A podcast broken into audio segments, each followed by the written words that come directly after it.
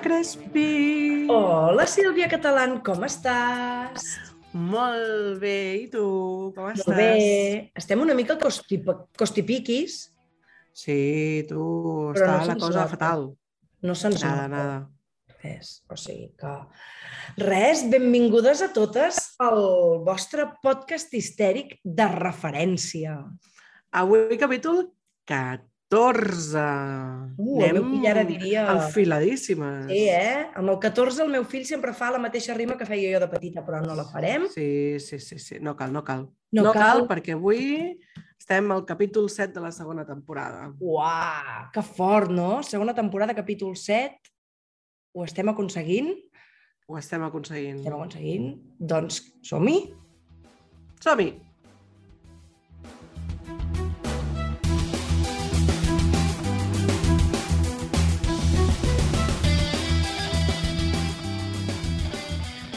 A veure, Sílvia, jo vull que parlem d'un tema. Pot, Parla'm d'un tema. potser ens picarem els dits, però, Veràs. però com que va amb el tema que parlarem avui, vull que comentem el vídeo de promoció del Saló Eròtic d'aquest any. Ai, d'acord. Em sembla una bona proposta. Som-hi. Què, què n'opines, Helena Crespi, del Què vídeo? Mira, del saló eròtic? és, és, un, és un vídeo que generalment molta gent espera perquè sempre genera molta polèmica, fot molta canya. I aquest any um, la idea era abordar la masculinitat. No? Mhm. Masculinitat fràgil, es diu el, el vídeo. Jo t'he de confessar que quan el vaig mirar, més, jo participo al saló i quan vaig mirar-lo vaig tenir com sentimientos encontrados. No sé com seria la traducció en català. Sentiments trobats, no? Sentiments trobats així, tal, tal, tal qual. Digo eh? jo. Tal qual. Ah, tal qual. Doncs vaig tenir, tal qualment, sentiments trobats, perquè vaig pensar, uau, que potent, no? Perquè és algo que, clar, es cullen molt bé les paraules, està guionitzat, no? amb les imatges i tot plegat, però a mi no em va acabar de fer el pes. Vaig pensar, uh, muy masculinitat fràgil, però vaig veure muy, muy masculinitat. No sé què Mhm. dir-te. Tu què em vas pensar quan, quan el vas veure? Jo, jo t'he de dir que vaig tenir una miqueta la mateixa reacció. El vaig veure i pensar, mira, que bien, que mensaje más bonito, no? Perquè tenint en compte que el saló eròtic va dirigit, ja ho sabem, a homes cis-hetero per sobre de tot, vaig pensar, mira, doncs està ben trobat no, que es qüestioni aquest model no, eh, de masculinitat tan hegemònica, Eh. però després, clar, veus el vídeo i és el que tu dius. O sigui, vale, estàs intentant lluitar o dir que has de lluitar contra una cosa que estàs promocionant amb Exacte, les imatges. exacte. Llavors és com una mica que el cap em va patar i vaig pensar ah, igual si l'hagués dirigit una dona, doncs igual mm, no ens haguéssim trobat amb això. Sí. Però estava amb lo de sempre, vull dir... Um, no, en castellà jo crec que el refrany seria... No, no seria aquest. No? No, anava a dir un refrany que no tenia res a veure, ja està, no passa nada. Que no Avui tinc el dia una mica dispers. Nosaltres no pateixis, jo crec que portem tota la setmana disperses, o sigui que aquí estem estupendes, no? Eh, mira, sempre eh, m'agrada recollir, jo vaig estar mirant una mica les reaccions de la gent, jo el vaig compartir en plan, bueno, a veure si algú diu alguna cosa, i l'Octavio Salazar, que és un expert en temes de masculinitat, no? malgrat Mm -hmm. eh, m'hagués agradat com buscar alguna crítica femenina, no? des del feminisme, no? però l'Octavio, que en el fons ell treballa molt el tema de les masculinitats, va fer com un post que, si et sembla, tradueixo literalment al català així sobre la marxa. Val? Mm -hmm. Ell diu, el problema no és la fragilitat, és la masculinitat. Diu, l'espot del saló eròtic, que alguns venen com el, el més guai en masculinitats, peca de tot el que pequen les noves masculinitats, entre cometes. Diu, aquest espot comet l'error de centrar-se en els adjectius i no en el substantiu, de plantejar la transformació dels homes com si fos una tasca de redempció personal i no de transformació estructural. Sembla l'anunci d'una secta evangèlica en la que els homes són pobres criatures fràgils a les que han, els han de salvar les dones i el feminisme, i amb el transfons de cossos hipervirils i normatius. En fi, l'anunci val més per al debat que pot generar que pel que porta. Que crec que també és aquest, no?, el punt, que detectem això, si et fiquen una col·lecció de tios buenos, supermachos, eh, com plorant, perquè, oh, la masculinitat m'estreny. Sí, és clar, la masculinitat és una presó, però hem de canviar les estructures i les salvadores no hem de ser nosaltres, és a dir, que són els tios els que també s'han de mobilitzar i l'estructura patriarcal que permet tot això, no? Uh -huh. bueno, és que al final és una mica el que diem sempre, la responsabilitat acaba caient sempre en les mateixes persones com a transformadores, no? i en aquest cas les persones som les dones o bé el moviment feminista. Exacte. És com, ok, d'acord, però, però no val en que tu et diguis un dia ai, sóc un home, però va, avui ploraré perquè mm, m'estic deconstruint. Que molt bé, felicitats, plora tot el que vulguis, però això no és una transformació social. Exacte. No? Llavors, crec que està molt encertat l'Octavio, sempre, sempre certero, Octavio Salazar, sí, sí, sí. I, i crec que, bueno, en realitat és això, eh? jo crec que, eh, com sempre, el saló eròtic va a, a punxar allà on sap que pot anar, a aprofitar-se una mica de, bueno, de, de la tendència del moment no? I, i a generar debat. Sí, a generar polèmica i debat. Sé que, sé que des del saló és a dir, hi ha una part que està intentant transformar-se, però és molt difícil transformar-se partint des d'on es parteix. Però, bueno, mica en mica es van fent coses, almenys més enllà dels espectacles, no? Però tot i així també genera molta controvèrsia i, i és com un xoc, no?, el que es fa allà. Bé, és que al final el Saló Eròtic de Barcelona no deixa de ser una referència de la pornografia en directe. Exacte. I de la pornografia volem parlar avui. Així que, et sembla si entrem al tema del programa?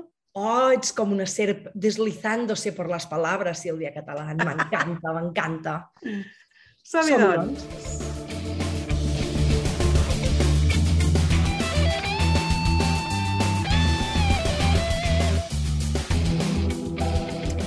Ai, el porno. El porno. Ai, el porno. Temazo. És un temazo. Temazo, i t'he de dir, t'he de dir, Helena Crespi, que tenint en compte que portem 14 programes, em flipa molt no haver-ne fet mai cap abans sobre el porno. Exacte. Quan m'ho vas proposar, l'altre dia em vas dir per què no fem un del porno? Vaig pensar, però si esto ya está hecho, pues no. Muy mm. mal, muy mal. Meh. Però... És temazo important. És temazo, però sempre apareix alguna referència sobre el porno a histèria col·lectiva. No sé si a tots els, sí. els programes, però l'hem punxat una mica aquest tema, però avui el dedicarem com exclusivament, no? Perquè, a més a més, el, el porno... Eh, clar, és, és, una cosa és l'origen del porno, que aquí històricament podríem anar a mirar a veure d'on apareix tot això, però l'altre és el que ha quedat ara, no? aquest porno mainstream, de fàcil accés, que sí que eh, crec que és on ens centrarem una mica avui i, i amb aquest porno feminista, a veure si és possible això, val? però és que el porno crea eh, també molts problemes. És a dir, l'altre dia sentia una companya que deia que ja s'estan trobant les primeres criatures entre 8 i 11 anys que tenen addicció al porno, Sílvia. Addicció. Uf i una addicció és una cosa molt sèria, no? És a dir, clar, mm, et fa que eh, l'origen, no? la idea de la pornografia és excitar i, i, i ajudar a, a com expandir el plaer i aquí eh, moltes vegades acaba creant l'efecte contrari, que és el de la dependència, no? O sigui que, buah, aquí tenim com molta tralla, no?, per criticar molt què s'està fent des del porno i, bueno, és que realment, no? al final, la fina línia que divideix el plaer de, de l'enganxe, no? de l'addicció, diguéssim que és eh, bastant, bastant fina. Bastant fina. Literalment.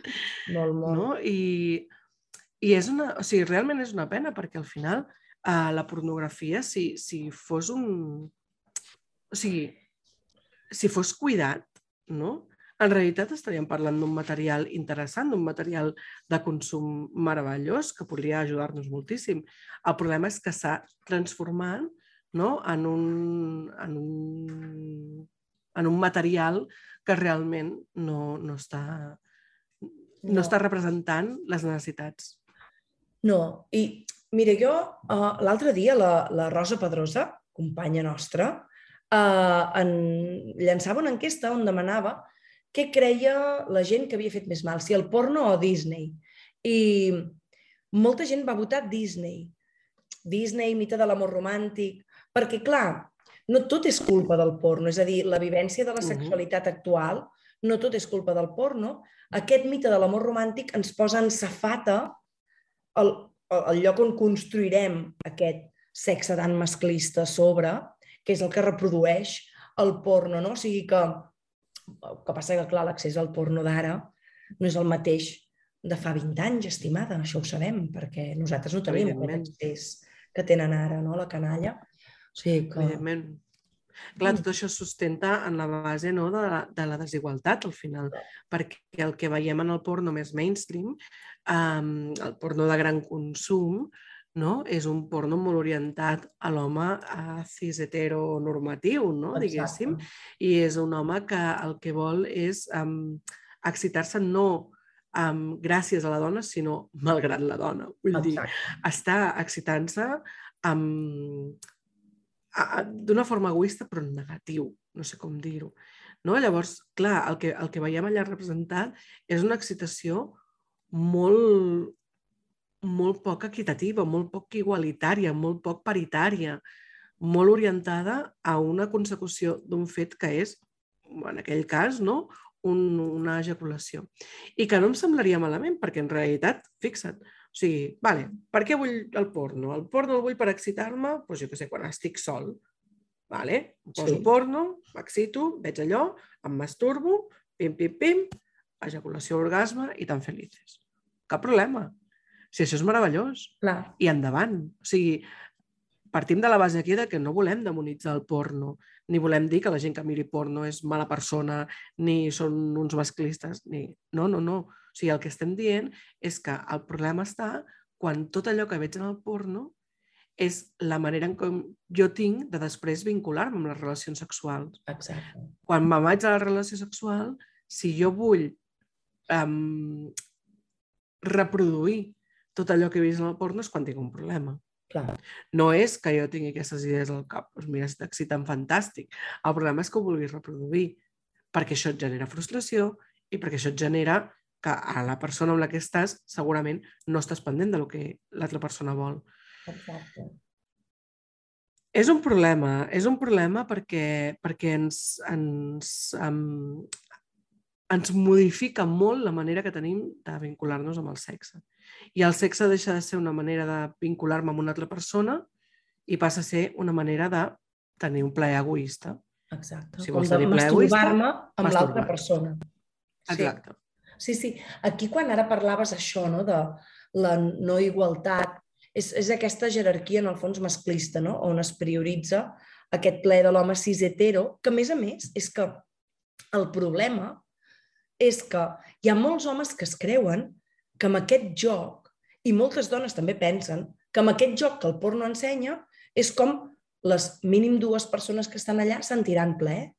És a dir, s'emmirallen els homes per convertir-se en um, no? com els, els, els que en saben del sexe i saben el que s'ha de fer, i moltes vegades les noies s'hi emmirallen per saber com s'han de comportar. I, I clar, és una visió completament jeràrquica, on es prioritza el ple d'un i no de l'altre, amb poca consciència, sovint, i que acaba reproduint situacions ja no només masclistes, sinó violentes explícitament i que molta gent es pensa que això és fantàstic i que dona ple. I no tothom té per què Mhm. donar ple aquestes, aquestes, uh, aquests jocs, no? És que ara m'has fet recordar una de les últimes um, formacions que vaig fer a un institut.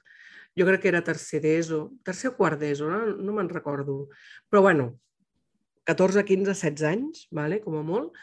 Um, I en una, una noia va aixecar la mà, escolta, em diu, és que jo l'altre dia, no, jo l'altre dia no, va dir, eh, jo quan alguna vegada que he tingut relacions sexuals, diu, de sobte, la persona amb la que estic m'agafa de la cara i em fot una bufetada I diu, clar, jo em quedo flipant, en plan, per què? I, I llavors la seva pregunta era, per què fan això? I la segona pregunta era, i per què a mi no m'excita? I jo, a veure, querida, és que que te peguen normalment no excita. Vull dir, si tu ho vols perquè és una cosa que a tu t'agrada com a joc i perquè, doncs, fabulós, dic, però primer ho has d'explorar. Però és una Ningú tècnica. pot pagar. Exacte. I ja, és la bufetada a la cara així, sense haver parlat prèviament, segurament no forma part de tot aquest joc, no? en el que sí que hi ha aquest, que en anglès es diu spanking, no sé com es diu en Sí, sí, sí. català, aquest joc, eh? però clar, o l'agafar, o l'estirar dels cabells, no? També. O les, o, o les mm, bufetades al cul. Sí, no? exacte. Que és com, bueno, anem a veure, ok? Que igual t'agrada molt, igual t'excita, fabulós, Fantàstic. però d'on ve això? Clar, Això no et surt de natural. clar, clar, Això ve perquè ho has vist i perquè has vist que això, quan, quan el porno no, ho fa l'actor de turno i li fot l'hòstia a l'actriu de turno, l'actriu flipa en plan, oh, que bien, que placer. Bueno, ok, vale, és el seu plaer i no té per què ser el teu, no? No. I, I a més a més, no? I, i jo, els, jo li vaig dir, dic, mira, dic, això també et fa pensar molt en quina classe de persona estàs al llit. Dic, planteja't, no? si una persona que et fot una hòstia, encara que sigui amb aquesta suposada bona intenció, sense haver-t'ho demanat, és una persona que t'està respectant. Exacte. Exacte. Dic, perquè igual que no et convidaria a un restaurant i et faria menjar-te un filet si no saps si tu en vols o no en vols, t'ho preguntaria abans, et ve de gust filet? Oi que sí?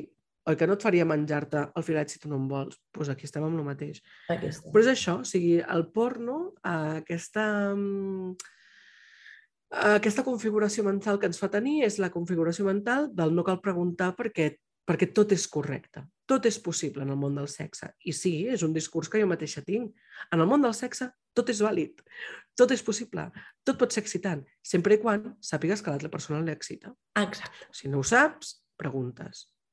Exacte. I I que ja l'exciti i que li vingui de gust en aquell moment, perquè potser hi ha un dia que un no Exacte. sé què et flipa i un altre dia que és un no. Vale, doncs no segueixis si veus que l'altre no està en aquest, en aquest mood no? De- d'anar per aquí i jugar per aquí.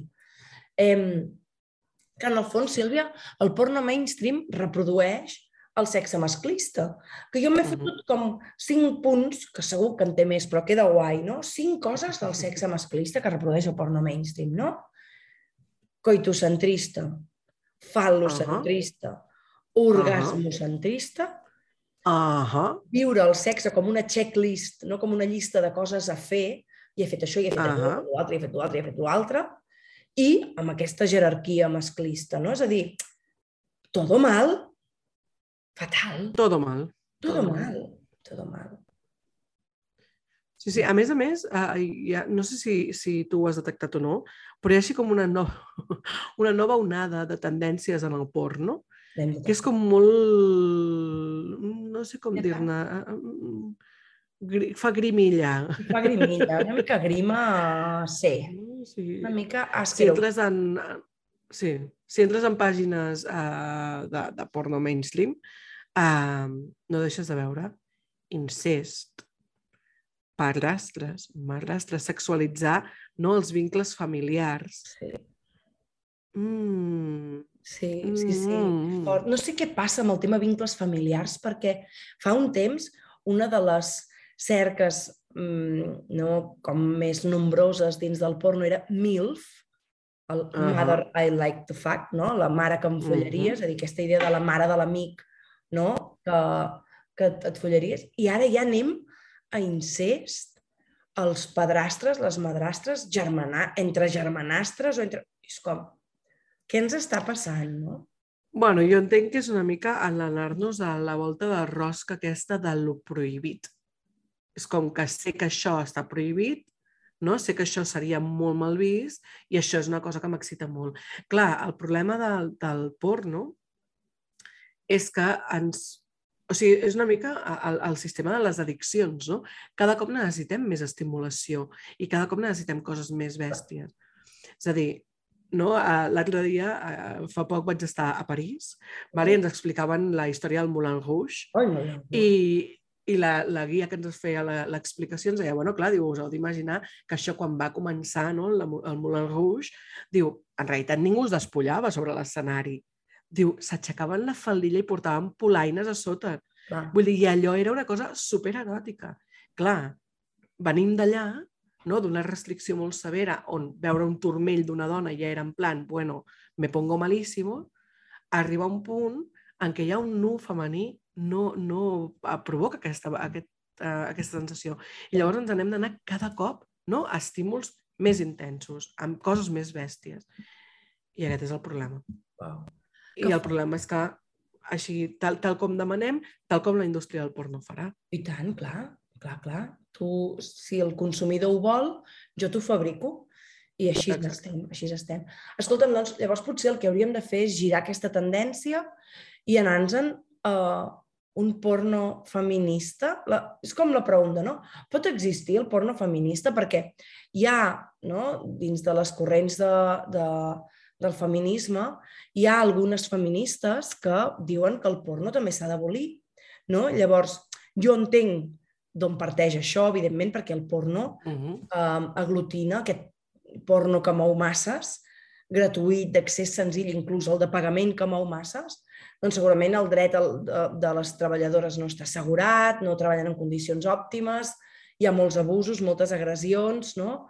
Eh, per tant, evidentment, abolir això crec que és imprescindible, però clar, no? llavors el porno, la pornografia com aquell, aquella font que et pot alimentar el cervell eròtic, aquella imatge, no? aquella, aquella imatge tant sigui estàtica com en moviment, no? Uh, que et pot ajudar a alimentar el teu cervell eròtic, clar, en el món ideal de la Crespi, on el patriarcat no existeix, jo em puc imaginar persones que es dediquen a treballar això, d'això, perquè realment els hi ve de gust i és fantàstic. Inclús una vegada la, la Valerita So ens explicava uh -huh. que en els inicis de la pornografia era per l'aristocràcia la, la pornografia. Era algo ben vist, no? Evidentment no és uh, això incest, no? Està clar, no? Però uh -huh. estava ben vist. Llavors, com ho podem reformular, no? perquè sí que és cert que cada cop hi ha més persones que, que treballen dins del món de la pornografia que reivindiquen el porno ètic i feminista i que han reflexionat sobre tot això i que escullen eh, estar en el món de la pornografia però d'una manera molt diferent no? a com s'ha estat fins ara amb aquest porno de grans consums. Tu com ho veus? Pot existir el porno feminista, Sílvia Catalán? M'agrada que em facis aquesta pregunta, Helena Crespi. Uh,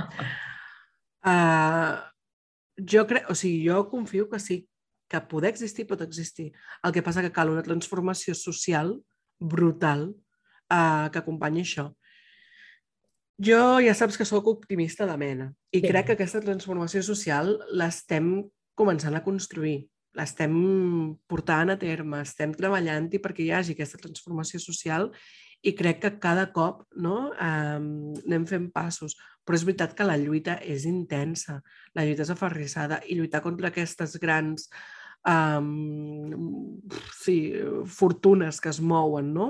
amb la pornografia mainstream, doncs ja sabem que és una mica com, com lluitar contra Amazon. Exacte. Sí, sí, sí. Està clar, està clar sí que hi ha, no, potser, segur que quan algú pensa en porno feminista pensa en Erika Lust, que és com qui ha començat, mm -hmm. no, qui ha tingut més visibilitat, no? I, i també hi ha directores com la Nike Necro, espais com Four Chambers, que fan projectes que van molt més enllà d'aquest model masclista, no? O sigui que ja s'està mobilitzant, però bueno, uh, m'apunto amb el necessitem una transformació social molt gran perquè això pugui, perquè això pugui succeir. Mm. Molt bé, Sílvia Catalán. Escolta'm, et sembla... Passem a les histèriques històriques, Crespi? Sí. sí? Ha arribat pues l'hora d'histèriques històriques.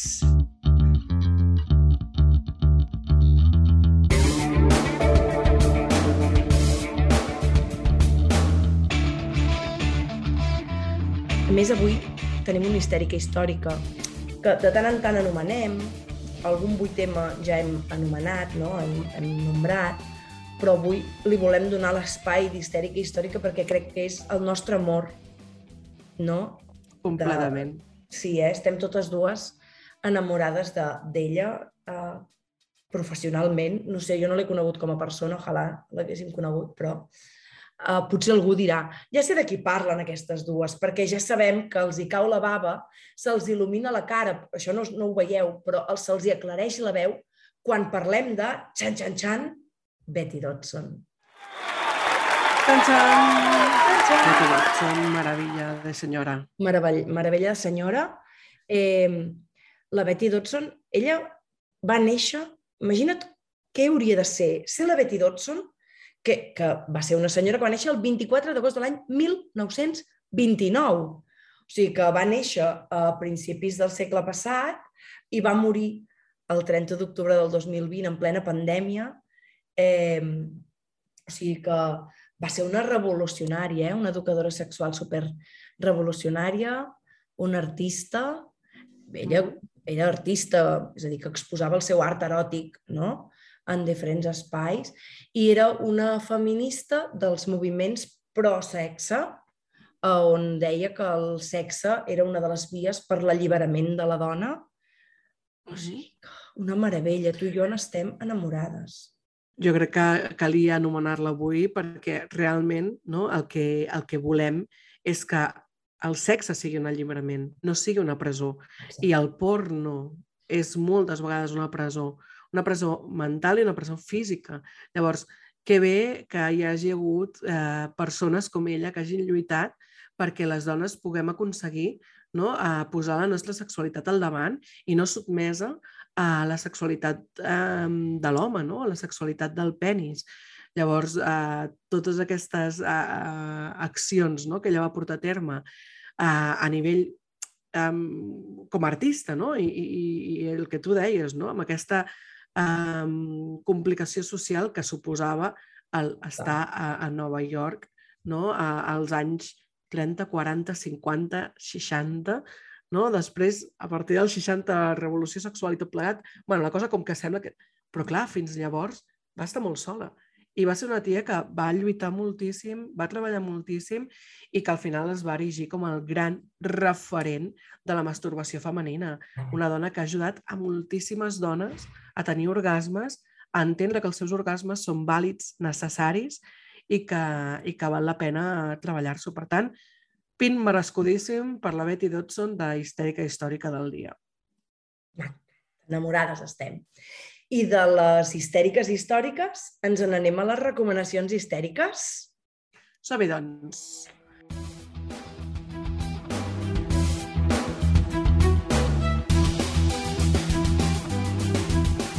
Ja n'has dit algunes, perquè ja, ja ha sortit el, el nom d'Erika Lust vale? i Aneke Necro, Exacte. que són com les uh, directores no? de cinema porno així més sí, com més conegudes, no? De, de, la Neke, per exemple, ella, ella ho diu, també es mou per al cinema porno mainstream, perquè a vegades no els hi queda més remei, però ella té el seu propi projecte i està fent una feina fantàstica. I l'Erika Lust, a part de a les pel·lícules que grava, té les uh, ex-confessions, que el que uh -huh. fa és recopilar fantasies sexuals de la gent i llavors les converteix en un, en una pel·lícula, en un curt, no? I és, és meravellós. És a dir, que aquestes dues ja us les podeu apuntar. Evidentment, el contingut que fabriquen és de pagament, perquè, clar, si volem que algú uh, creï material de qualitat, doncs necessita cobrar pel material de qualitat que fabrica, no? I què més tenim, Sílvia, a part de l'Èrica i la Neke? Doncs hi ha un projecte que, que trobo que és molt interessant, uh, que es diu pornoeducativo.com. Sí. És un projecte espanyol, vale? d'una gent de la comunitat valenciana, sí, que s'han ajuntat, vale? Són, hi ha sexòlegs, hi ha uh, psicòlegs, uh -huh. uh, hi ha activistes, i bàsicament, si entres a pornoeducativo.com, el que trobes és vídeos porno, però amb aquesta vessant educativa. És a dir, tens tant vídeos porno que, que t'ensenyen per relacions sexuals no? I, i que són molt excitants, com vídeos que t'expliquen parts del cos, que t'expliquen um, curiositats. Vale? Hi ha una part que és de pagament, tens alguns vídeos gratuïts, vale? però realment el contingut porno diguéssim, com a excitant estar darrere la barrera de pagament pel mateix que deies tu abans, Helena, perquè al final, si volem eh, que hi hagi bones condicions, no? hem de pagar-ho. I això és una mica el, el drama de la nostra societat. Sí. Ens omplim la boca amb no, perquè clar, les condicions han de ser bones de treball per tothom i després comprem on comprem, consumim el que consumim i fem el que fem. Que jo ja sé, jo sóc la primera, a veure, que no soy una santa, jo sóc la primera que a vegades compro on compro i consumeixo el que consumeixo ja. Però ens hem de posar al cap que hi ha coses no? que si volem lluitar doncs hem de passar per parlar-ho de que no tot pot ser gratis Exacte. i que no tot pot ser eh, de lliure disposició i hi ha coses que s'han de pagar. I els materials fets amb ètica i amb qualitat s'han de pagar. bueno, jo a vegades també em pregunto, no? és a dir, quanta gent voldria treballar amb el seu horari laboral de gratis? Doncs les persones que fabriquen aquests continguts tampoc volen treballar gratis, per tant, necessiten que algú inverteixi econòmicament. Evidentment, el capitalisme fa que no tothom pugui invertir, no? però eh, el, el treball ha d'estar remunerat, no? si volem sobreviure en aquest món tan consumista no? i tan capitalista. O sigui que aquí estem. Total. Ens hem posat com molt intenses avui, eh? Sí, no? Clar, és que, és que era un tamasso, eh? Perquè, a més a més, a darrere hi van els drets de les persones. Tant amb el porno que es fabrica com amb, amb les feines que fem, hi ha els drets humans per sobre tot. Doncs res, Helena, et sembla si ens acomiadem ja? Perfecte. Esperem que A us hagi agradat esteu... no? Exacte, això no va dir. Que al final ens acabem trepitjant sempre, Helena Crespi. De trepitjar. Dime, dime. Va, fes tu el comiat. Doncs això, que esperem que us hagi agradat aquest capítol, les nostres reflexions, que ens podeu seguir a Twitter i a Instagram amb l'usuari arroba histèria amb bac poz, acabat amb D, i, sempre faig el recordatori de, i al Facebook també, també hi som. Facebook existe. I qualsevol cosa, doncs ens podeu enviar un missatge per aquestes xarxes socials, ens podeu enviar un mail també, si voleu, a info arroba histeriacol·lectiva.org i res, estarem encantadíssimes de saber de vosaltres, de que ens digueu que us ha encantat el nostre podcast i de que ens proposeu temes per següents podcasts, que en tenim molts, però sempre està bé rebre'n de nous. I tant, sempre que I res, jo Doncs- sóc la Sílvia. Jo sóc l'Helena i, i som sóc... unes histèriques. Un petonàs. Adeu! Adéu.